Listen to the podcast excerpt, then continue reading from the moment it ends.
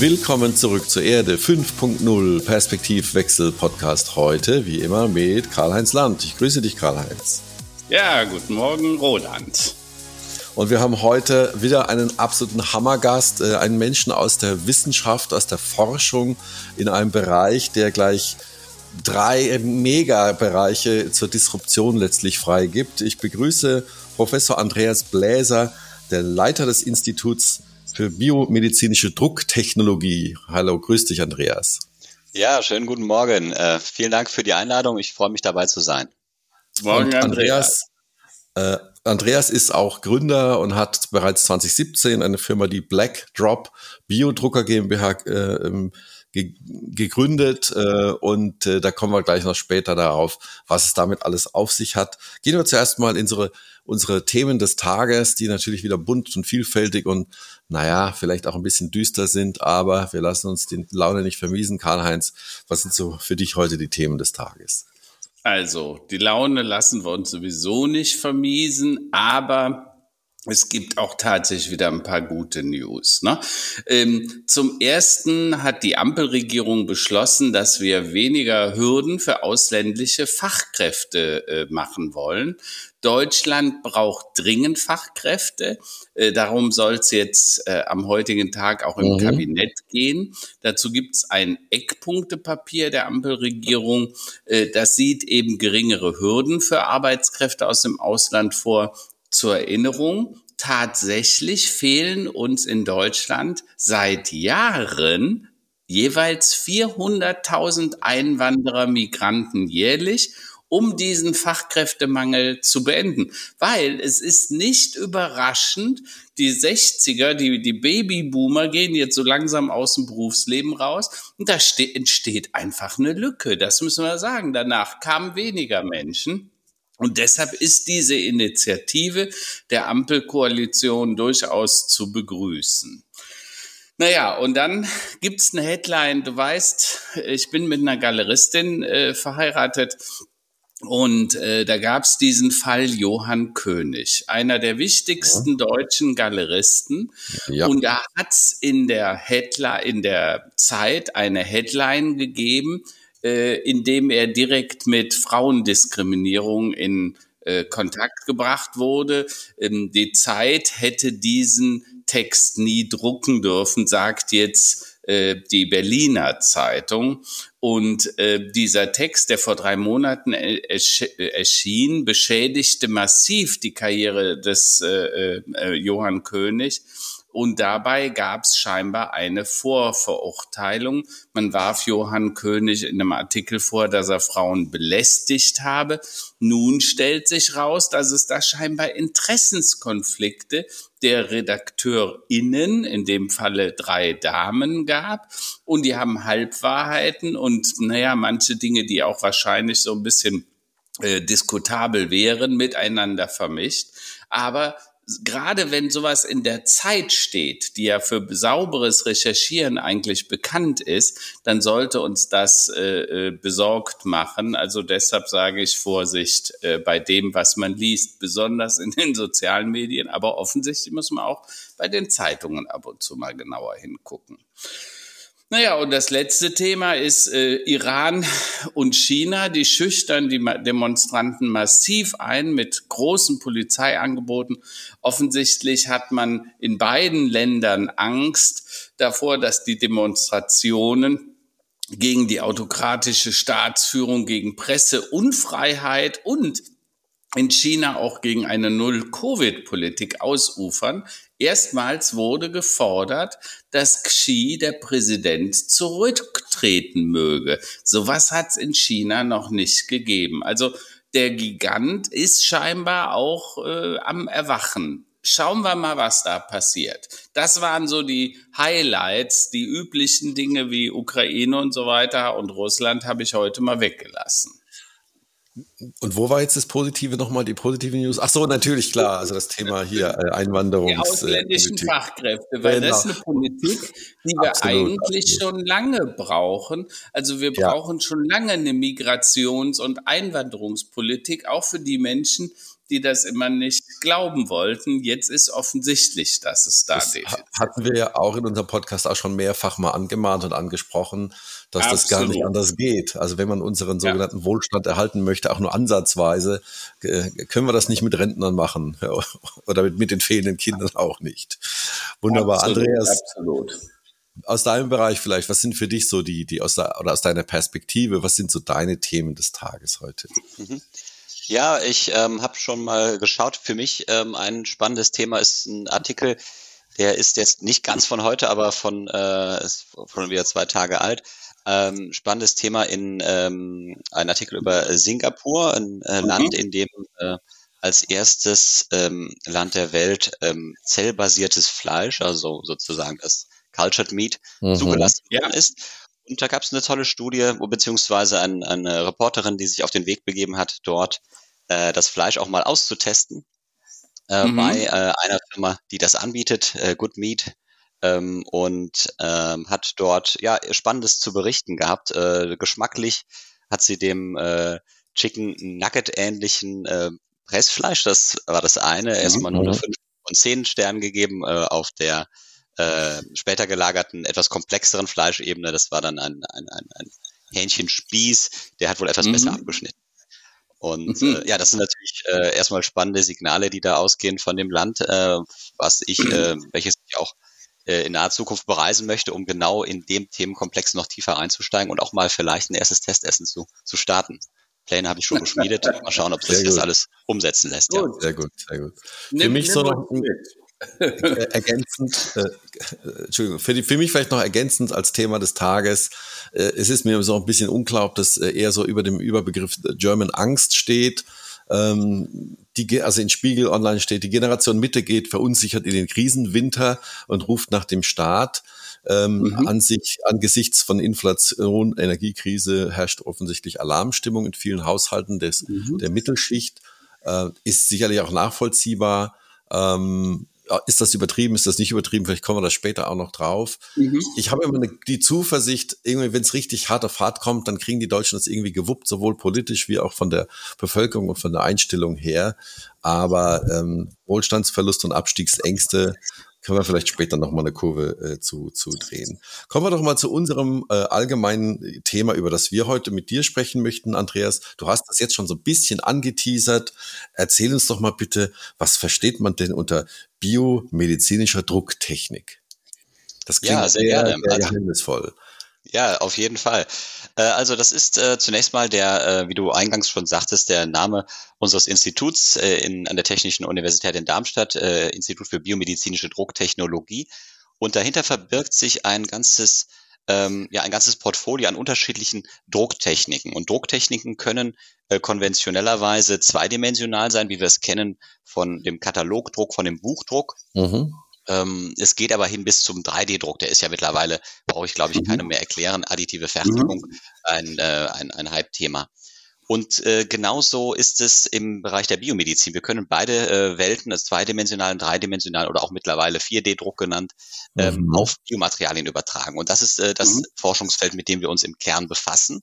Mhm. Und das kann ganz unterschiedliche Ausprägungen haben. Ähm, wir sind bei uns zunächst einmal ähm, darauf bedacht, dass wir die gesamte Prozesskette abdecken. Das heißt von der Materialentwicklung, das heißt, welche Materialien gehen eigentlich in so einen Prozess rein. Und gerade wenn ich die später im biomedizinischen Kontext einsetzen möchte, ist dann natürlich eine ganz gehörige Portion Charakterisierung, Materialverstand äh, gefragt. Ähm, und äh, mhm. ist natürlich die Zellkompatibilität oder Zytokompatibilität, dass die Zellen mhm. eben Lebenszellen mit diesem Material auch interagieren können funktionieren können und biofunktionell agieren. Das ist ganz Andreas, vielleicht sollten wir das den, den Zuhörern noch mal kurz erklären, was, was du ihr, was ihr da macht, was ihr im Institut, aber du auch in deiner Firma äh, Black Drop. Ähm, ihr geht hin, ihr nehmt lebende Zellen, äh, tierische oder auch menschliche Zellen, die werden in einen Drucker gesetzt und 3D-Druck würde sagen, wir modellieren zum Beispiel ein komplettes Organ oder irgendwas aus diesen Zellen. Das wird dann auf eine, eine Schicht aufgetragen und dann entsteht ein Organ oder ein, ein, ein, zum Beispiel eine Herzklappe. Und das zweite ist, 4D-Druck ist, ihr nehmt ein vorgefertigtes Gerüst und druckt dann die Zellen auf dieses Gerüst und nachher fängt das an äh, zu interagieren. Also sprich, die Herzklappe fängt dann wieder an zu schlagen beispielsweise. Das ist korrekt wiedergegeben? Äh, Im Grunde genommen ja, mit einer kleinen Korrektur vielleicht noch bei dem 4D-Biodruck, aber grundsätzlich hast du das Wichtigste getroffen. Äh, die, ähm, in dem einen Fall haben wir eben diese Kombination, dass die lebenden Zellen gleich mit verdruckt werden, was mhm. sehr spannend ist von Organen spreche ich da sehr eher ungerne, weil das ist noch, da erweckt man oft falsche Emotionen mit. Ja. Das ist noch ein Thema, das ist, steht noch im Raum, da sind wir dran weltweit, ja. aber ja. das wird noch etwas dauern. Aber wir sprechen meistens von Geweben, also Gewebeteilen, vielleicht ein Teil Muskel, Knorpelgewebe, Knochengewebe, mhm. da ist man schon relativ weit. Und äh, das andere ist eben die vierte Aspekt, das ist dann oft noch diese zeitliche Modulation, die im Nachgang nach dem Druckprozess auch erfolgen muss. Mhm die man mhm. durch bestimmte 4D-Materialien noch unterstützen kann. Denn eins darf man mhm. nicht vergessen, auch im Vergleich zum konventionellen 3D-Druck. Das Bauteil, wenn ich es aus dem Drucker hole, ist noch lange nicht in Anführungszeichen fertig. Mhm. Denn äh, mhm. während ich bei einem konventionellen Drucker vielleicht noch Restpulver oder andere Materialreste entfernen muss, steht bei den mhm. biologischen Materialien erstmal noch ein mehrwöchiger Reifungsprozess an, der mhm. durchaus zwei bis drei Wochen noch in Anspruch nehmen kann. Das darf man nicht mhm. vergessen. Ja, Und da ja, kommt auch ja. diese zeitliche Modulation mit rein. Aber, aber man sieht schon bei diesen ganzen Verfahren, ihr seht, ihr seid da ganz vorne mit dabei bei der Entwicklung, sowohl in der Forschung als auch du selber als Unternehmer ja dann in einem Start-up, die das versuchen dann auch in die Reife zu bringen. Ihr entwickelt sogar ganze Druckersysteme. Aber da können wir vielleicht gleich nochmal drüber sprechen, ne? Ja, ich würde gerne auch nochmal einen Schritt zurückgehen. Also es geht darum, letztlich, ähm, ich nenne das jetzt mal Biomasse oder wie war jetzt der fachlich korrekte Ausdruck, äh, was ihr dann nehmt, um es zu drucken? Wie nennt ihr das? Man hat sich da auf den Terminus Biotinte geeinigt, äh, okay. einfach in Analogie zur Tinte beim konventionellen ja, Druck. Okay. Aber es gibt noch viele andere Begriffe. Also Biomasse ist auch in Ordnung, ja. Also okay. wir hatten ja im Vorgespräch über so, ich habe es mir mal aufgeschrieben, so drei bis vier so ganz grobe und große Teilbereiche gesprochen. Wir sind ja jetzt schon sehr äh, konkret in den Bereich personalisierte Medizin gegangen, um, um Organe, Knorpel äh, und andere Teile quasi nachzudrucken. Ähm, man kann aber natürlich auch ähm, in den Bereich gehen, äh, wo man auch Tierversuche damit obsolet machen kann, wo man auch, wir hatten eben das Beispiel, äh, was du genannt hattest aus Singapur, auch Nahrungsmittel, also eine Art Fleisch auch quasi drucken kann, bis hin zu anderen äh, Anwendungsbereichen im, äh, im Sektor äh, Agriculture, also äh, Landwirtschaft. Vielleicht kannst du die, diese Bereiche nochmal grob äh, beschreiben, welche Möglichkeiten es mit Biotinte und äh, dieser Art von Technologie dort äh, gibt. Mhm. Ja, sehr gern. Also grundsätzlich hast du es, du hast es genau richtig getroffen. Wir haben im Prinzip vier große Anwendungsfelder, mit denen wir uns beschäftigen. Einmal haben wir das Thema, was äh, eben schon der Karl-Heinz anbrachte, nämlich äh, die Gewebeteile für die regenerative Medizin. Das heißt, da können wir, oder versucht man weltweit aktuell äh, Teile zu drucken, die später in den Körper implantiert werden können. Da ist man meistens bei Knochen, Knorpel und Muskelgewebe, also äh, Geweben des Bewegungsapparates, würde ich mal salopp sagen. Dann haben wir zweitens äh, das große Feld der sogenannten Gewebemodelle oder auch In-vitro-Gewebemodelle mhm. genannt. Und das sind die, das ist das spannende Thema, was du gerade schon aufgeworfen hast. Ähm, damit versucht man tatsächlich Tierversuche im Bereich der Pharmaforschung beispielsweise zu reduzieren, mhm. indem man ein miniaturisiertes Herzmuskel, Leber oder Nierengewebe baut. Und äh, mhm. hierbei kann man dann wieder von Organen sprechen, aber ganz wichtig, das sind immer nur miniaturisierte Organe, die nur eine ganz bestimmte Teilfunktion des richtigen Organs abdecken, also noch von einem Organ, was wir implantieren könnten. Dennoch mhm. für die äh, Pharmakologie oder auch für die Toxikologie sehr, sehr interessante Instrumente, um mhm. äh, neue Wirkstoffe zügiger, effizienter und mit weniger Nebenwirkungen auf den Markt zu bringen. Neben mhm. dem Einsparen von Tierversuchen haben wir da auch den Aspekt, den du aufgezeigt hast, der personalisierten Medizin, denn es ist auch möglich, personalisierte Gewebemodelle, beispielsweise von einem Patienten, ein Krankheitsmodell aufzubauen, um Wirkstoffe ganz gezielt für diesen Patienten einzustellen. Das mhm. wären die zwei äh, medizinischen Themen. Dann haben wir noch die Biosensorik, auch ein Feld, was uns beschäftigt. Biosensorik, da vereinen wir unsere Kompetenzen im Bereich der gedruckten Elektronik mit mhm. äh, Biokomponenten, sodass wir Biosensorsysteme aufbauen, die zum Messen von bestimmten Markern, Entzündungsmarkern im Blut beispielsweise verwendet werden können. Mhm. Und viertes großes Themenfeld bei uns eben der Einsatz von der 3D-Biodrucktechnologie zur Herstellung von nichtmedizinischen Anwendungsfeldern oder Produkten. Und dazu gehört unter anderem die Cellular Agriculture oder auch das Cultured Meat, also die Züchtung von, von Fleisch im Labor. Also wir haben ja mhm. in unserem Podcast so das große Thema Nachhaltigkeit und wie können wir mit Technologie und, und einfach mit mehr Smartness äh, und schlauen Gehirnen und Innovationen dazu beitragen, den Planeten vielleicht dann doch noch zu retten. Da fällt mir jetzt mal grundsätzlich ein, Karl-Heinz, du hast es ja auch schon öfter gesagt, also der, der CO2 es ist ja kein Fingerprint, eher ein Hoofprint äh, von äh, dem Fleischkonsum, den wir so haben. Ja. Ähm, da kommen mir ganz große Fantasien irgendwie gleich mal hoch, was man da ja. alles sparen könnte an äh, und, und die Frage ist, wann kann man das haben in der großen breiten Anwendung? Oder vielleicht, ja. Karl-Heinz, wenn du vielleicht da noch kurz ausführen möchtest, du bist da ja mhm. tief im Thema drin. Also, was man dazu sagen muss, äh, wir alle wissen, äh, Tierhaltung, besonders wenn es Massentierhaltung wird, dann wird es oft sehr unschön. Da werden Tiere in sehr unschönen Bedingungen gehalten.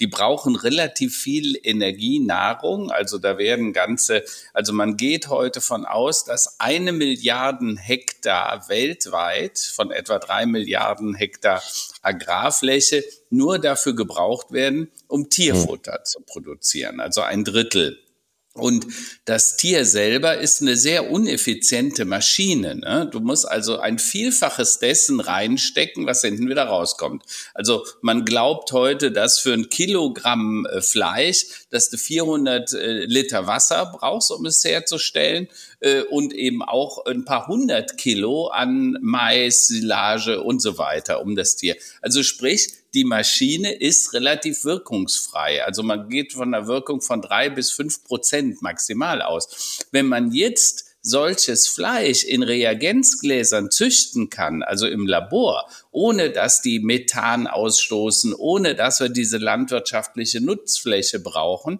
dann können wir das natürlich viel effektiver tun, Allerdings gibt es, und das weiß Andreas auch, Bedenken von den sogenannten äh, Genbedenkenträgern, äh, die sagen, wenn wir ja. das machen und das genetisch manipulieren, wie wirkt das denn auf den Menschen? Vielleicht auch nicht ganz ungerechtfertigt, diese Bedenken.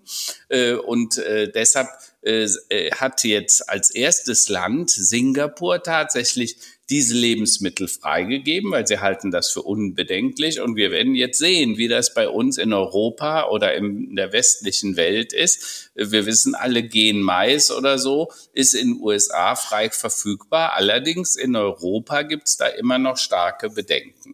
Ne? Also so viel zum Hintergrund. Ich, äh, mhm. Andreas, mhm. du korrigierst mich, weil äh, vielleicht du hast es nicht gesagt. Der Andreas ist ja äh, Familie, des, äh, der Sohn meiner äh, Cousine und äh, äh, der, der sozusagen der äh, Quotenprofessor in der Familie. Ne? Du machst uns ganz stolz, dass wir einen Professor in der Familie haben, der sich mit so hochmodernen Themen auch auseinandersetzt. Äh, ja, vielen Dank für die, äh, für die Worte doch mal an der Stelle. Ähm, also ich kann tatsächlich, oder ich, ich muss auch sogar da kurz, äh, kurz einwerfen. Ähm, absolut ähm, wichtiger Punkt. Es gibt da gewisse Bedenken. Oder fangen wir an, fangen wir positiv an. Äh, das Wichtige ist die Einsparpotenziale und die sind riesig. Du hast es gerade genannt. Äh, auf allen Ebenen. Wasserverbrauch, Landverbrauch, CO2-Footprint und eben auch Energieeintrag, den wir benötigen zur Herstellung von einem Kilogramm Fleisch beispielsweise. Wenn wir das äh, biotechnologisch beziehungsweise mittels ähm, Kultivierungstechniken erzeugen, ist das, können wir, können wir, können wir hier einen Riesensprung machen. Bedenken, ähm, die möchte ich zunächst mal wieder ein bisschen ausräumen. Ganz wichtig ist, dass wir hier nicht äh, Gentechnik oder gene gen genetische Modifikation mit mhm. diesem Ansatz der Zellkultivierung im Labor durcheinander bringen. Denn äh, da gibt es tatsächlich natürlich äh, auch zum Teil zu Recht große Bedenken, wenn wir genetisch verändertes Material verwenden, was wir aber nicht tun. In der Regel, mhm. beispielsweise bei uns in der Forschung, versuchen wir da tatsächlich auf Primärzellen zu gehen und auch einige Firmen, mit denen wir im Kontakt stehen, die versuchen das Ganze über Primärzellen zu machen. Das heißt, da wird über eine Biopsie gegangen, die aus primärem Muskelgewebe gewonnen werden kann. Ähm, mhm. Und äh, daraus können wir beispielsweise auch Fleisch züchten und haben äh, oder auch aus Fleischabfällen oder Fleischresten, die können auch wieder Zellen gewonnen werden daraus, mhm. dass man keine genetische Veränderungen vornehmen muss. Das ist ganz wichtig, äh, so dass wir hier auch äh, diese Bedenken etwas ausräumen können. Gibt vielleicht noch andere Bedenken, aber das ist eins äh, zumindest, das möchte ich versuchen, ähm, nicht äh, zu sehr aufrechtzuerhalten. Es gibt allerdings natürlich auch äh, Forscher und auch interessante Ansätze, dass man mit genetisch verändertem Material arbeitet. Das will ich nicht ausschließen. Ist aber ähm, gerade in dem Bereich des Cultured Meat eher ein ja, ein Thema, was man, ein eher ein Tabuthema, was man nicht unbedingt äh, versucht oder was man unbedingt versucht zu umgehen, denn man möchte nicht äh, in diese Falle laufen, mit genetisch verändertem Material arbeiten zu müssen. Also das wird durchaus vermieden. Mhm. Ja, also im Vorgespräch habe ich gesagt, ja, also das ist immer äh, Genmanipulation, das ist ungefähr genauso populär wie Atomkraft, ja. Äh, insofern kann man das verstehen und wenn man es anders hinkriegt, ist natürlich sehr, sehr begrüßenswert. Ich glaube, dass das sowieso natürlich am Anfang äh, generelle Berührungsängste ist, dass man sagt, naja, da hat man was, was irgendwie mit einer Maschine hergestellt wurde. Fakt ist, wenn man heute ein Stück Fleisch vom Discounter isst, dann kriegt man so viel Medikamente und andere Schadstoffe auch noch mitgeliefert. Ich weiß nicht, also ich ich glaube, dass äh, das, schlimmer wird es auf keinen Fall werden. Vielleicht eher noch äh, etwas gesünder, weil man es vielleicht besser kontrollieren kann und äh, der einfach die Effizienzgewinne ganz woanders liegen. Ne? Mhm. Und äh, mal zu der geschäftlichen Perspektive. Die Frage geht an euch beide, Karl-Heinz, Andreas. Ähm, wir haben ja jetzt gelernt in den letzten äh, Episoden, dass äh, bei uns im Podcast äh, Investitionen in Firmen, die sich mit Nachhaltigkeit beschäftigen. Ob das jetzt Energiesparen ist im Bereich Gebäudetechnik, Gebäudetechnik oder in mhm. anderen Bereichen. Die haben ja lange Zeit, äh, sagen wir mal, äh, solange sie das alle leisten konnten, äh, war das nice to have, aber jetzt mhm. äh, spätestens seit ähm, der, ach, mir fällt das Vokabel, die Vokabel jetzt nicht ein, seit äh, der, na, Anerkennung von Nachhaltigkeit als äh, sagen wir, gutes Investmentziel. Ja. Äh, diese EU-Richtlinie, wie, wie hieß das nochmal? Nicht Terminologie. Der, der, der, Green Deal, der Green Deal meinst du? Ja. Und Circularity-Ansätze, äh, die Nein, nein, nein ich meinte diese, diese Nomenklatura, also quasi, wo, wo drin steht, was jetzt definiert wird als umweltfreundlich und nachhaltig. Und daraufhin natürlich die ganzen Investmentfonds auch umge äh, mhm. Äh, ihre Strategie irgendwie geändert haben. Und seitdem natürlich alle, die sich mit Nachhaltigkeit beschäftigen. Du meinst die, die ESG, die, äh, die ESG-Regeln, die Nachhaltigkeit quasi ins Grundgesetz reinschreiben und die die Firmen dazu auffordern, Nachhaltigkeitsrichtlinien zu befolgen. Ja, genau. Und äh, Merkt ihr das jetzt auch schon, äh, Andreas, in eurem Bereich? Also, weil da sind ja mehr auf mehreren Ebenen äh, einfach äh, Nachhaltigkeit äh, mit eingebaut letztlich, was ihr macht, äh, dass dort das Interesse, wenn ich jetzt mal an, an einerseits natürlich als Lehrstuhl, ähm, als Institut an einer Universität, da braucht man ja Drittmittel, da braucht man Fördermittel, wie aber natürlich auf einer kommerziellen Ebene mit der Blackdrop merkt ihr da einen, einen, stärkeren Trend und einen größeren Zug als in den letzten Jahren? Ähm, also in jedem Fall, das ist, dieses Thema ist ähm, gerade im Bereich der Translation und gerade in dem Bereich der auch der Investments, wenn man in die Firmen mal mhm. reinschaut, ein sehr, sehr heißes Eisen. Also wenn man sich dort anschaut, mhm. was in den letzten ähm, anderthalb, zwei Jahren dort auch investiert worden ist in Firmen, sei es zum Aufbau von neuen Produktionsanlagen oder aber auch äh, rein für, ich sag mal, Ideen, was dort tatsächlich zum Teil schon gezahlt wird, das ist, äh, ja, da schlackert man mit den Beinen. Ähm, und das Interessante ist, muss man wirklich sagen, das Interessante ist, wir, wir ich bin ja in, in beiden Bereichen aktiv, sowohl in diesem medizinischen mhm. Kontext als eben auch in diesem dem Food-Sektor.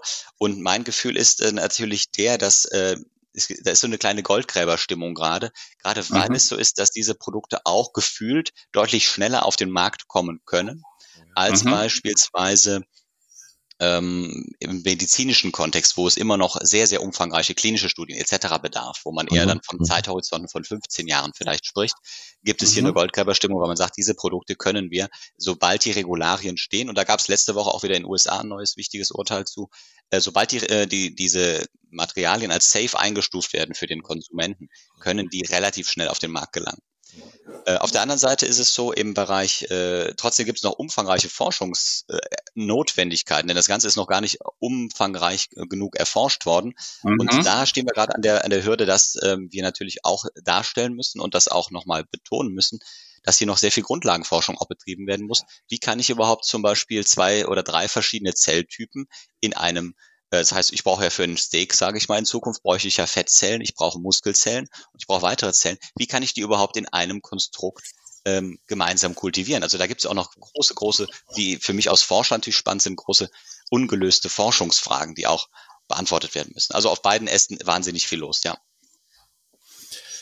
Jetzt äh, stelle ich mir natürlich die Frage, ihr seid an einer technischen Universität, du mit deinem Institut ähm, ähm, in einem Fachbereich Maschinenbau angesiedelt. Wie ist das denn passiert? Was hatte, also das klingt ja so stark nach Biotechnologie mit natürlich äh, äh, ähm, sag mal, Computertechnologie in, in weitesten mhm. Sinne, viel Programmierung, viel Elektronik. Aber, aber wieso ausrichtet Maschinenbau? Eigentlich würde ich euch eher so in den Bereich, ähm, ja, wie gesagt, Medizintechnik und, und, und in dem Bereich ansiedeln. Wie kam es denn dazu? Ja, also das ist, ähm, würde ich sagen, eine sehr äh, weise Entscheidung gewesen, bevor ich natürlich nach Darmstadt kam, denn die Professur wurde ja schon vorher eingerichtet beziehungsweise ja. mhm. beantragt. Und ähm, die Idee ist natürlich äh, zum einen, ähm, dass es sich bei diesem, bei diesem Thema der biomedizinischen Drucktechnik letztendlich, wenn man es im Kern betrachtet, um eine Fertigungstechnik handelt. Mhm. Fertigungstechnik ist letztendlich äh, Produktionstechnik, Fertigungstechnik. Das sind traditionell Themen, die im Maschinenbau angesiedelt sind. Und das mhm. sind auch Themen, die wir hier im Maschinenbau auch äh, gerade bei uns in Darmstadt jetzt auch leben. Das heißt, wir betrachten mhm. zum Beispiel auch unsere Prozesse, den 3D-Biodruck, nicht nur mhm. aus dem Labormaßstab. Das heißt, was kann ich hier klein, klein in meinem Kämmerchen machen, sondern wie kann ich das Ganze auch auf Großmaschinen, auf industrielle Maschinen übertragen, um eine Skalierung dieser Effekte in Zukunft zu ermöglichen. Und da sind wir bei den ganz klassischen Ingenieursthemen. Das heißt, äh, wie kann ich eine Anlage derart designen, dass ich Prozesse aus dem Labor skaliere und äh, übertragbar mache in die Industrie. Und das ist so ein klassisches Ingenieursthema. Dennoch gibt es natürlich mhm. bei uns, und das muss man dazu sagen, wenn wir auf unser Mitarbeiterportfolio schauen, haben wir eine ganz bunte Mischung. Wir haben Mediziner, wir haben Biologen, materialwissenschaftliche Kompetenzen und natürlich im Kern die Ingenieure. Digitalisierung spielt natürlich bei uns genauso eine wichtige Rolle. Ich weiß, das ist euer, euer Kernthema, da seid ihr, äh, genau, da sind wir aber ebenfalls mhm. uns damit beschäftigen, denn diese ganzen Prozesse sind ähm, deswegen auch so spannend, weil wir zum ersten Mal aus dem Labor kommen, wo früher alles, sage ich mal, händisch pipettiert worden ist, heute endlich ja. die Möglichkeit haben, automatisierte Prozesse voll zu digitalisieren und über die gesamte Produktionskette auch mhm. steuerbar, kontrollierbar und nachverfolgbar zu machen, dokumentieren. Mhm. Das, ist, das sind natürlich weitere Themen, die damit reinspielen. Okay. Auch Ingenieurs. Also ich glaube, das ist ein ganz wichtiger Punkt, Andreas. Das heißt, äh, ich habe ja mal damals im Buch so eine Grundthese, erst digitalisieren, dann kann ich es vernetzen und wenn es digitalisiert und vernetzt ist, dann kann ich es auch automatisieren. Das ist quasi eine logische Kette und das macht ihr jetzt quasi in Industriemaßstab, zumindest ihr legt das so an, damit dann in Zukunft zum Beispiel, wir haben, nehmen wir nochmal das Beispiel der Herzklappe, weil es, glaube ich, relativ nahe liegt, äh, äh, äh, diese Teile können schon dann gefertigt werden. Und zwar so, dass die vom menschlichen Körper nicht mehr abgestoßen werden, weil das wird aus den Zellen, man entnimmt bei Menschen Zellen, äh, züchtet die hoch, macht daraus, wie du es sagst, eine Tinte, eine spritzbare Tinte, trägt das dann auf ein Gerüst auf oder druckt die Herzklappe komplett, damit es dann äh, beim Einsetzen, das kann ja heute schon inversiv gemacht werden, habe ich mir sagen lassen. Das heißt, man macht, äh, braucht nicht mehr den Brustkorb zu öffnen, sondern geht quasi durch ein, mit einem Nadelstich durch eine, eine Öffnung im Brustkorb. Äh, und dann ist das natürlich für den Empfänger, äh, dem Patienten dieser Herzklappe sehr viel besser und besser verträglich und sie wird vor allen Dingen nicht mehr abgestoßen. Das ist das, was ihr erreichen wollt sozusagen. Absolut, genau. Also das ist ein, ich glaube auch ein tolles Bild, das äh, sich jeder vorstellen kann.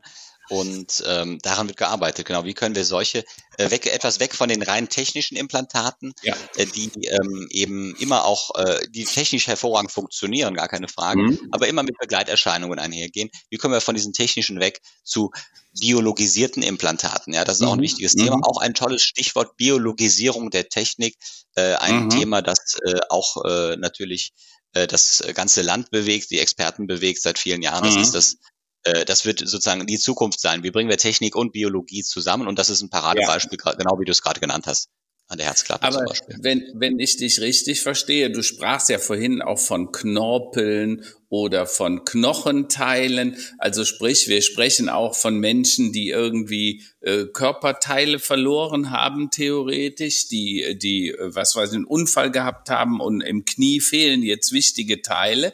Dann wollt ihr dann zum Beispiel so eine Kniescheibe äh, selber drucken und quasi aus Biomasse herstellen, die dann eben wesentlich besser verträglich ist und hoffentlich dann sogar die gleichen Eigenschaften hat wie das, was vorher da mal drin war, ja?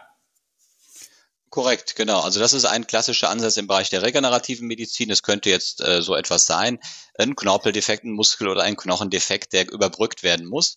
Und da gibt es zwei Ansätze. Man kann das äh, entweder das, ähm, ja, das intrinsische Zellwachstum anregen im Patienten selbst, indem ich ein, ja. ein Gerüststruktur baue, die bestimmte mhm. Botenstoffe freisetzt, um das umliegende Gewebe zur Regeneration anzuregen. Oder ja. ich habe die Zellen bereits, die wachsen können, direkt in dem Konstrukt bei der Drucktechnik mit eingebracht, mhm. beim Druck, mhm. wir sprechen vom Biodruck ähm, und habe dann eine Konditionierungsphase, wo ich diese Gewebe mhm. außerhalb des Körpers extrakorporal erst einmal in einem Bioreaktorsystem reifen lasse und kann dann das reife Gewebe am Ende einsetzen. Aber, ist aber noch aber jetzt, sehr, sehr ja. äh, Forschungs, äh, das ist noch sehr stark in der Forschung drin, diese Thematik. Ne? Okay, aber da habe ich als Laie mal eine Frage, weil ich weiß, dass es auch Forschungsgebiete gibt, man untersucht bestimmte Molche oder auch äh, äh, äh Amphibien, denen komplett die Organe, also die reißen sich einen Schwanz ab oder eine, eine Pfote äh, und dann wächst die von ganz alleine nach. Ist das ein vergleichbares Verfahren, dass ihr quasi Botenstoffe dann äh, benutzt, die das äh, Wachstum dieser Organe wieder anregen sollen oder dieser Körperteile? Ist das korrekt? Also wie gesagt, das ist eine Strategie, aber ganz hervorragend, dass du das nennst, sehr, sehr spannend. Das ist eine Studie, ich habe, ich, also es gab es viele jetzt, eine habe ich auch jetzt wieder gelesen im Sommer, interessanterweise von einem Professor in, in Boston, den habe ich jetzt äh, selber besucht im, äh, im, im Sommer bei einer mhm. Dienstreise, wo wir in den USA waren und ähm, ja. Das war, äh, war absolute Begeisterung, was die dort machen. Und dir werden Wachstumsfaktoren eingesetzt, wie du richtig gesagt mhm. hast, äh, um das anzuregen. Und die haben da sozusagen erstmal das nachgestellt, indem die einen äh, über so eine Extremität, die abgeschnitten worden ist, einen entsprechenden mhm. Kokon gebaut haben, in dem Fall mhm. aus Seide, der dann wiederum mit den Wachstumsfaktoren beladen worden ist, um das äh, intrinsische Regenerationspotenzial äh, auszunutzen. Das ja. ist ähm, ein Ansatz, genau, äh, mhm. absolut, äh, ein wichtiger Ansatz, auch einer, den wir mitverfolgen. Und das könnten zum Beispiel mhm. solche Wachstumsfaktoren können eben auch in äh, sogenannte Gerüststrukturen, Scaffolds sagt man auch eingesetzt werden. Mhm. Und dann hätte man ein azelluläres Konstrukt. Mhm. Das heißt, ich habe erstmal keine Zellen in dem Konstrukt. Das macht es oft für die Zulassung einfacher. Denn mhm. wir haben dann, wenn wir mit Zellen arbeiten, dann sind wir direkt in der komplexesten äh, Zulassungshürde bei einem ATMP, mhm. einem sogenannten Advanced Therapeutical Medicinal Product. Und okay. die sind dann eben bei der Zulassung sehr hoch. Aber der zweite Ansatz ist eben der, dass wir direkt mit lebenden Zellen schon arbeiten. Aber beides hochspannend, ja. wird beides gerade wahnsinnig intensiv erforscht. Ich würde jetzt mal äh, einen, einen Perspektivwechsel einläuten und ich mache jetzt mal was typisch Deutsches. Ich gründe jetzt ja. quasi mal eine Art Ethikkommission, drehe mal mhm. das Ganze um und setze den Bedenkenträgerhut auf. Also mhm. wenn ich mir das alle anhöre, wir sind ja ein sehr technologieoffener und technologiefreudiger freundlicher und unternehmerfreundlicher äh, Podcast, denke ich mal, das ist klar. Aber, also wenn ich mir das mal überlege, als Ausblick, da fallen mir natürlich so Themen ein wie Pimp My Body, äh, das Forschung an der Unsterblichkeit, wird mein Körper dann ein Ersatzteillager, bis hin mhm. natürlich zum Brain-Computer-Interface. Wir erinnern uns an das Schwein von Elon Musk vor zwei Jahren, etwas mehr als zwei Jahren, bis hin zu äh, äh, solchen Science-Fiction-Sachen wie Robocop. Ähm, Wie sieht's mit der Regulation aus? Also wer schaut euch auf die Finger? Ähm, klar, ich meine jetzt Ethikkommission, da geht's um andere Themen, ja, aber man mhm. muss ja doch äh, ja auch jenseits ähm, sag mal, Stammzellen und, und die Frage, was ist jetzt Leben, was ist nicht Leben, ähm, sich damit auseinandersetzen. Wie geht ihr denn damit um, äh, mit dieser sag mal, ethischen Seite? Ist das für euch ein Problem? Wird das diskutiert? Oder sagt ihr, scheiß der Hund drauf, Entschuldigung, ähm, wir gehen jetzt nach vorne, alles was möglich ist, machen wir auch. Also äh, ganz wichtige Frage und äh, absolut gerechtfertigt, dass wir darüber sprechen. Die äh, zunächst einmal sei gesagt, alles äh, die Forschung, die wir betreiben, die muss äh, grundsätzlich, sofern sie Primärzellen aus Patienten enthält, auch äh, über eine Ethikkommission erstmal äh, zustimmungsfähig sein. Ähm, mhm. Und äh, das ist also eine ganz äh, wichtige Grundvoraussetzung. Also es kann, man kann davon ausgehen, dass die Forschung, die in dem Bereich in Deutschland läuft, auch zunächst einmal, äh, sofern es erforderlich war, an der Stelle auch durch eine Ethikkommission erstmal abgesegnet worden ist. Also von mhm. daher, diesen Segen hat man in der Regel, wenn man dann daran arbeitet. Mhm. Ähm, dennoch kann man natürlich sagen, man kann auch Dinge ähm, in, in anderen Ländern beispielsweise betrachten. Und wenn wir das Ganze global betrachten, dann gibt es da natürlich ganz andere oder unterschiedliche Sichtweisen, auch aus ethischer Sicht. Das heißt, da ja, kann sein, dass wir in Deutschland sind wir da oft etwas strenger, was mhm. ähm, ein bisschen konservativer, was manchmal auch ein Hemmschuh ist, manchmal aber auch wiederum zu neuen Innovationen verleitet, weil man sagt, mhm. gut, jetzt mhm. sind wir hier eben äh, auf die Dinge begrenzt, die wir einfach aus ethiker, ethischer Sicht machen dürfen. Aber ja. vielleicht finden wir dann einen anderen Workaround, wo wir dann über spannende äh, parallele Ansätze gehen können. Aber weltweit betrachtet mhm. ist es so, dass wir natürlich große Unterschiede haben im ähm, gerade was die embryonale Stammzellforschung beispielsweise angeht, da gibt es natürlich Unterschiede in den USA, in Japan, wo man da etwas freizügiger ist. Mhm. Und dennoch, das muss man immer dazu sagen, trotzdem alles unter äh, ethischer Aufsicht läuft. Ne? Das darf man nicht mhm. unterschlagen.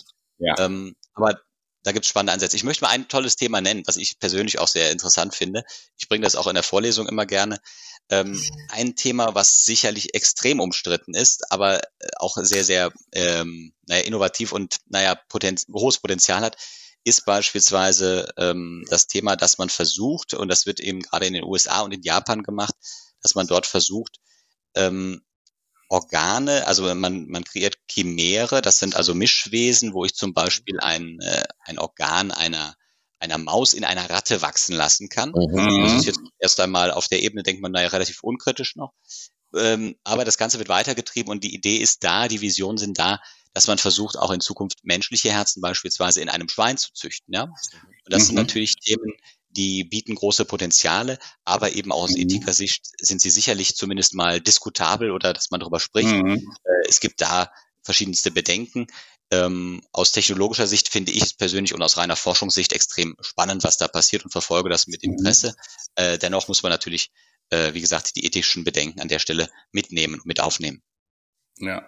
ja, und man darf natürlich bei diesen Diskussionen äh, eins nicht vergessen. Äh, Technologie kann tatsächlich helfen, Menschenleben zu retten. Ne? Äh, also das einfachste Beispiel ist ein abgetrenntes, äh, ein abgetrenntes Gliedmaß beispielsweise irgendwann wieder wachsen zu lassen und dann anzunähen. Und das ist dann wieder so wie das Alte. Das wäre ja so eine Vision. Eine Hand ist wahrscheinlich was sehr Komplexes, aber stellt euch vor, man könnte einen Finger beispielsweise, wahrscheinlich wird es ja bei einfacheren Dingen oder ein Ohr und Ohrläppchen, äh, dass man dann wieder anpflanzen kann und ansetzen kann.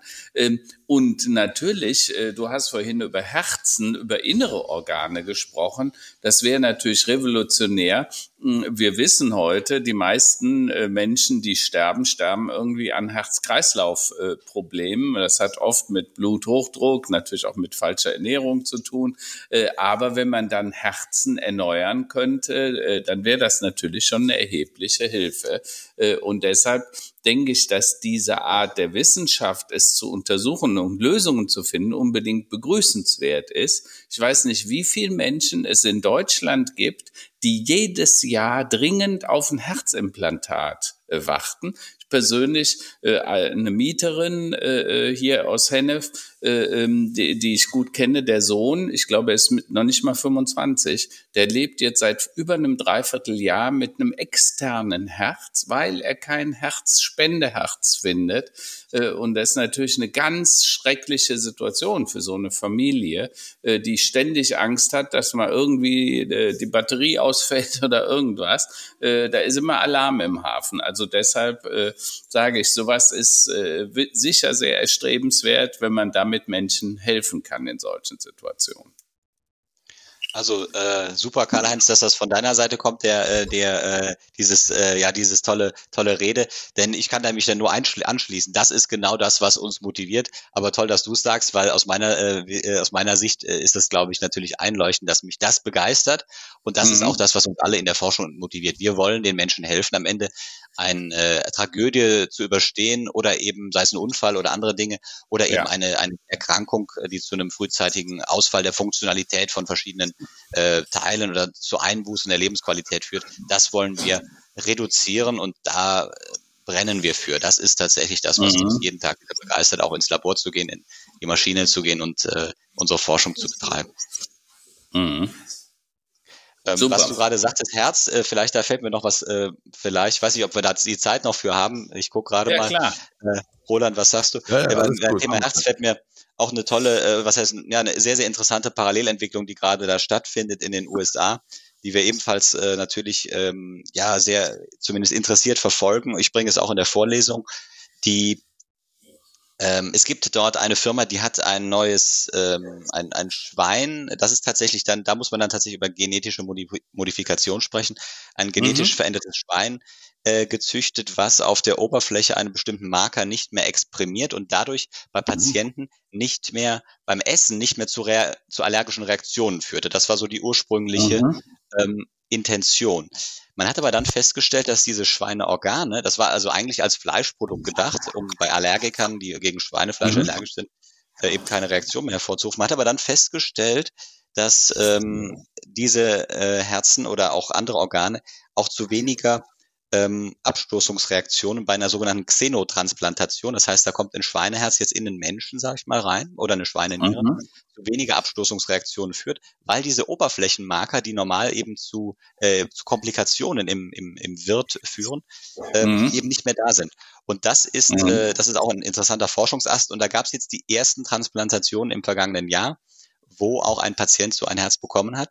Und ähm, man muss dazu sagen, er, die Wissenschaft war erstaunt. Der Patient hat damit acht Wochen, ich glaube circa acht Wochen überlebt. Mhm. Ähm, das hat keiner für möglich gehalten. Er ist leider dann verstorben und das, da schließt sich dann der Kreis Ethik äh, auch, auch kritisch hinterfragen. Mhm. Er ist leider dann am Ende doch verstorben daran, dass man einen Virus in dem Schwein noch drin hatte, ein, ein Herpesvirus, äh, der dann übertragen ja. worden ist. Er ist am Herpesvirus gestorben. Das war natürlich oh, ungünstig, aber ähm, ein großes Drama. Aber es gab für ihn auch keine andere Möglichkeit. Es gab keine äh, keine, keine Spenderherzen, es gab keine anderen ja. technischen Möglichkeiten und äh, das war tatsächlich ein, äh, ein interessanter medizinischer Durchbruch, der jetzt aktuell weiter weltweit intensivst verfolgt wird, ja. Mhm. Okay.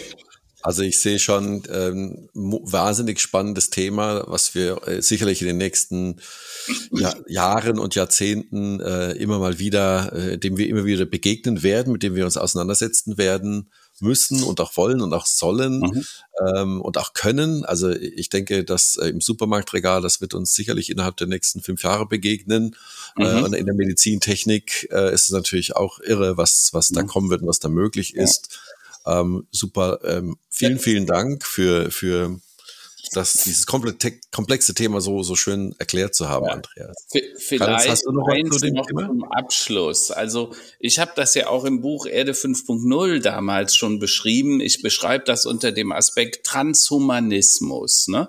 dass der Mensch Dinge kann oder bekommt, die eben nicht human sind, die aber eingesetzt. Also wenn jemand ein Bein äh, verliert und trotzdem bei den Olympischen äh, Paralympics mit äh, laufen kann, weil er jetzt eine Feder am Bein hat, ja, dann ist ja. das sozusagen eine Erweiterung des Menschen und es ist transhuman. Und ähm, der, der kann auf einmal Leistungen erreichen, die der normale Mensch nicht erreicht hatte. Da gab es ja auch einen Skandal bei den Olympischen Spielen vor sieben, acht Jahren.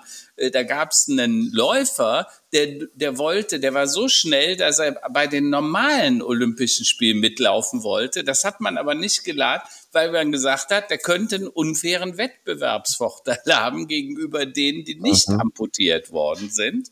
Ich selber habe ja seit Jahren einen Chip in meiner linken Hand und kann damit Türen öffnen und kann damit eine Visitenkarte übergeben. Das ist auch eine Form von Transhumanismus. Natürlich werden wir in Zukunft äh, Sinne haben, die wir heute so vielleicht nicht haben. Jetzt kann man sich natürlich drüber streiten, muss das immer sein und so weiter. Nur, wenn du mich fragst, wenn ich mal, also meine Herzchen schlägt man nicht mehr so, wie es sein sollte, und dann äh, kann ich sagen, Andreas, könntest du mir nicht mal eins drucken, ja?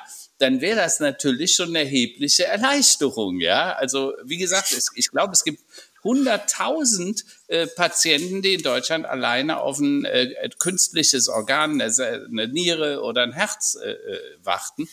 Und insofern ist das absolut wichtig, notwendig, diese Dinge zu erforschen. Und was wir dann damit machen, ist ja immer noch eine zweite Frage. Ne? Also den Menschen äh, nicht zum Ersatzteillager zu machen, ist klar. Äh, und an der Stelle auch da eine böse Geschichte es gibt immer wieder Dinge, dass äh, zum Beispiel Nierenspender ins Ausland fahren, doch eine Niere bekommen. Mhm, die hat mhm. man dann von anderen Menschen entnommen. Äh, manchmal mit deren Zustimmung, aber es gibt zum Beispiel in Indien scheinbar eine richtige Mafia, äh, die überfallen Menschen und die über die nehmen die aus. Entschuldigt, wenn ich das so deutlich mhm. mache. Äh, und die benutzen die dann als Ersatzteillager, weil das äh, scheinbar dann niederes, wert, wertloseres Leben ist. Und das ist von Verbrechen an den Menschen. Äh, und deshalb äh, sind solche Entwicklungen unbedingt begrüßens- und müssenswert. Also das muss passieren aus meiner Sicht. Sehr, sehr guter, ja? wichtiger Aspekt. Sehr schön. Danke dafür. Wunderbar, okay. dann kommen wir äh, zu unseren, äh, unserer Abschlussrubrik der beliebten Tops und Flops der Woche. Und ich sage euch, ich habe dieses Mal einen Top der Woche, der wird euch umhauen. Aber Andreas, fang du mal an. Fang du mal bitte an, du bist unser Gast. Äh, ja, sehr gerne. Also ähm, Top der Woche und da zähle ich jetzt einfach mal diese letzten sieben Tage dazu in die Woche. Äh, wir haben letzte Woche einen, ähm, einen Lehrpreis gewonnen äh, an äh, der Technischen Universität in Darmstadt für die beste interdisziplinäre Lehre und haben uns sehr darüber gefreut. Es ging um einen äh, Studierendenwettbewerb, den ähm, einer meiner Mitarbeiter aus dem Team ähm, vorangetrieben hat und wo wir ein sehr, sehr starkes Studierendenteam auf die Beine gestellt haben, um Biosensoren zu entwickeln. Die Studenten hatten dann ein Jahr Zeit, äh, mhm. wirklich komplett frei und wir haben die Mittel für, zur Verfügung und die Laborflächen etc. zur Verfügung gestellt. Das ist nicht mhm. nur unser Institut, sondern auch die Kollegen aus der Elektrotechnik, aus der Biologie, Chemie. Äh, um, die haben Laborfläche bereitgestellt. Die Studierenden, ein Team von 15 Leuten, hatten dann ein Jahr Zeit, einen Biosensor zu entwickeln, from the scratch sowohl die Elektroden zum, äh, zum Auslesen, die Elektronik dahinter, mhm. aber auch eben die Biosensorik selbst. Und das Ganze wurde dann in einem äh, großen Wettbewerb in Eindhoven, wo aus der ganzen Welt Teams dann mhm. angereist sind, ähm, betrachtet und natürlich auch im Wettbewerb miteinander gestritten und äh, mhm. verschiedene Platzierungen belegt. Und äh, das ist, äh, glaube ich, ein Riesenerfolg gewesen. Ich war selbst dabei in Eindhoven, wir hatten eine Menge Spaß und vor allen Dingen wahnsinnig viel gelernt und einen tolle interdisziplinären, aber auch interkulturellen Austausch mit der ganzen Welt.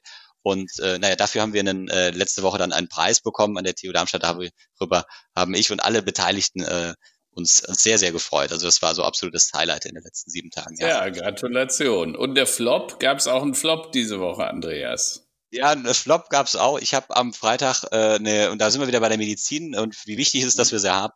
Ich habe leider eine Gräte verschluckt ähm, und äh, uh musste dann noch äh, zum Arzt und äh, der hat dann äh, im Endoskop äh, danach geschaut und äh, das Ganze dann wieder entfernt. Also ähm, ganz wichtig, äh, dass wir so eine tolle medizinische Unterstützung haben und ich merk's, äh, manchmal merkt man selbst, ähm, dass solche Banalitäten wie eben ein, ein, ein Stück äh, Gräte, die äh, im, im Fisch sich versteckt hat, äh, doch ein Problem werden kann, ja. Irre. Also das gibt's ja. tatsächlich, sowas passiert, passiert tatsächlich. Darf ich fragen, was für ein Fisch es war? Äh, das war ein Lachs. Sowas, ach du meine Güte. Okay. Ja, das, ist, das ist ich hab, banal, ne? Ja, ich war in einem Lokal, da, den ersten Fisch habe ich zurückgehen lassen, der war nicht ganz gut und dann der zweite kam und mhm. äh, da war ich aber mit einer größeren Gruppe und äh, den musste ich relativ schnell essen, weil die ah, anderen okay. waren schon ein bisschen weiter. Und da habe ich anscheinend die Geräte übersehen. Ja, also das kommt auch schon mal vor, ja. Gut. Dann, dann will ich mal übernehmen. Haltet euch fest. Also, ja. mein Top der Woche. Ihr erinnert euch vielleicht, liebe Zuhörerinnen und Zuhörer, letzte Woche war für mich der Top der Woche der Metro Guy oder der Metro Man, der in Katar mhm. da auf seinem äh, Hochsitz äh, sitzt mit seinem mhm. roten Finger und den Menschen den Weg Metro This Way äh, äh, leitet. Der Metro Guy ist natürlich mit über 120 Millionen Views inzwischen viral gegangen. Das haben wir natürlich veranlasst. Äh, ne? Das ist natürlich Verdienst von unserem Podcast. Nein, mhm. Quatsch. Kam inzwi bekam inzwischen eine Auszeichnung in Form von Merchandise und es handelt sich, de, äh, also wurde ausgezeichnet offiziell und es handelt sich interessanterweise und auch ironischerweise natürlich auch um einen Gastarbeiter aus Kenia, dessen Name, ich hoffe, ich spreche es einigermaßen richtig richtig aus, Abu Bakr Abbas heißt. Äh, ein junger Mann, der wirklich jetzt der als Gastarbeiter, ne, das ist ja auch einer der vielen Problempunkte, die jetzt unsere Kulturkreise äh, mit der äh, WM haben, was dort alles passiert ist, wie viele Tote es da gab, dass jetzt ausgerechnet ein Gastarbeiter dort zum Sympathieträger und quasi zum neuen Maskottchen der Fußball-WM wurde. Das fand ich natürlich schon witzig, dass wir das vor über einer Woche, vor einer Woche schon erkannt und publiziert haben. Und jetzt, äh, gestern, vorgestern, hat es der Rest der Welt dann auch noch richtig von Push bekommen. ähm, mal gucken, wir werden ihn weiter verfolgen, was äh, passiert und wie die Geschichte weitergeht. Vielleicht kriegt er noch eine eigene TV-Show oder einen eigenen Podcast. Für mich der Flop der Woche, äh, das geht auch eher in die Rubrik wieder der TikTok-Irrsinn der Woche. Äh, ich habe es natürlich nicht verifiziert, journalistische Katastrophe, was ich erzähle, also von wegen auf TikTok gesehen. Aber bemerkenswert genug, äh, nämlich es ging darum, dass Drohnen durch Straßenzüge geschickt werden äh, in Großstädten äh, in China. Das sind also Drohnen, die man normalerweise auch ähm, im, im landwirtschaftlichen Bereich einsetzt, um Pestizide zu streuen, um dann dort offensichtlich des Nachts ähm, was auch immer aus wahrscheinlich Desinfektionsmittel rauszustreuen, weil natürlich die Menschen, die dort zum Teil wochenlang äh, oder 100 Tage in Quarantäne sind, nichts anderes übrig bleibt, als den Müll aus dem Fenster zu werfen, auch eine Form des Protestes. Also sagen wir mal so, ich glaube nicht, dass sie Air Refresher äh, äh, ausgesprüht haben und dass es da jetzt nach Pinienduft äh, Duft. Das war für mich so der Flop der Woche, weil das war so eine eine, eine, eine Szene, die so dystopisch ist, wie man sie wirklich nur aus einem äh, ganz düsteren ähm, Science-Fiction-Film äh, kennt. Also auch das werden wir mhm. weiter natürlich beobachten. Karl-Heinz, wie sind bei dir die Tops und Flops der Woche? Ja, äh, fange ich mal an mit dem Flop. Für mich ist das, äh, in dem Kölner Stadtanzeiger stand gestern der Wölki-Faktor. Ähm, die katholische Kirche wird kleiner. Äh, äh, man hat einen Höchst äh, Austritt äh, bei Allzeithoch bei den Kirchenaustritten in Köln. Und ich glaube, dass das tatsächlich auch auf Herrn Wölki zurückzuführen ist, der ja sehr stur, beharrlich, äh, äh, ich sag mal, auf seiner Position beharrt. Und vielleicht muss ich sagen, äh, sollte er bei allem doch mal drüber nachdenken, ob er der Kirche da nicht massiv äh, schadet mit seiner Haltung. Ja, also es gibt viele Menschen, die akzeptieren das nicht. Naja, aber dann will ich enden mit dem Top. Ende März, Anfang April werden wir in Köln den ersten weltweiten Mutmachergipfel veranstalten. Dort werden wir auch den Mutmacher Award vorstellen, ein Preis für Menschen, aber auch für Unternehmen, die sich besonders für unseren Planeten, für die Nachhaltigkeit und unsere Umwelt einsetzen. Äh, und wir haben schon ein paar äh, interessante Vorschläge für äh, Leute, die diesen Award bekommen sollten. Uns geht es vor allen Dingen darum, ich glaube, es ist eine sehr deutsche Mentalität, dass wir die Dinge immer kleinreden. Wir sind extrem innovativ, wir können sehr viel, aber wir müssen auch einfach mal ein bisschen größer denken. Deshalb, äh, Andreas, an dich auch danke, dass ihr solche Themen, so hoch innovative Themen und äh, interdisziplinäre Themen, ne, die eben ganz viele Branchen betreffen, die Medizin, die Biologie, die, den Maschinenbau und so weiter, dass ihr das zusammenbringt. Wir müssen neu denken.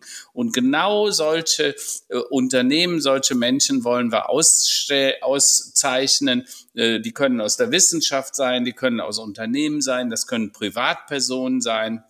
Äh, und äh, jeder, der da einen Vorschlag hat, gerne melden. Wir würden uns freuen, wenn wir auch von euch Input bekommen. Mutmachergipfel, wir werden das demnächst äh, über die Webseite auch veröffentlichen. Das ist so mein Top. Da freue ich mich irre drauf, das im März, April äh, mit vielen, vielen Menschen erleben zu können in Köln. Also ich, Gratulation dazu. Ich glaube, das Timing könnte nicht besser sein. Viele Menschen brauchen Mut, brauchen auch ein, äh, wirklich ein weiter, ein Glauben an die Zukunft, ja, muss man es ein bisschen drastischer zu formulieren. Also das Timing könnte nicht besser sein. Super, finde ich eine gute Idee. Schaue ich mir sehr, sehr gerne an. Da werden wir sicherlich noch mehr hier im Podcast regelmäßig auch drüber sprechen, wo man sich ja. dann quasi anmelden kann, beziehungsweise auch Vorschläge machen kann, wer denn quasi als Mutmacher oder als Mutmacherin entsprechend ausgezeichnet werden sollte. Wunderbar, da bleibt mir nochmal nichts anderes als äh, dir zu danken, Andreas, äh, für die tollen äh, Einblicke in eure Forschungsarbeiten und in diesen gesamten Bereich äh, der biomedizinischen Drucktechnologie. Ich muss es immer noch ablesen. Ähm, super, super spannend und wir werden natürlich verfolgen, wie es da weiter vorangeht und werden dann ähnlich wie bei Metro Guy sicherlich in ein, zwei, drei Jahren sagen können, bei uns habt ihr es zuerst gehört.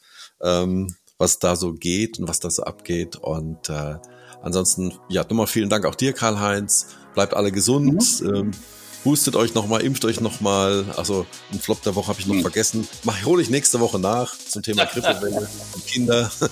Ein Drittel also. der Schule ist gesperrt. Naja, also bis nächste Woche. Es äh, bleibt spannend. Vielen, vielen Dank. Alles Gute euch. Alles klar. Tschüss. Gute Woche. Tschüss.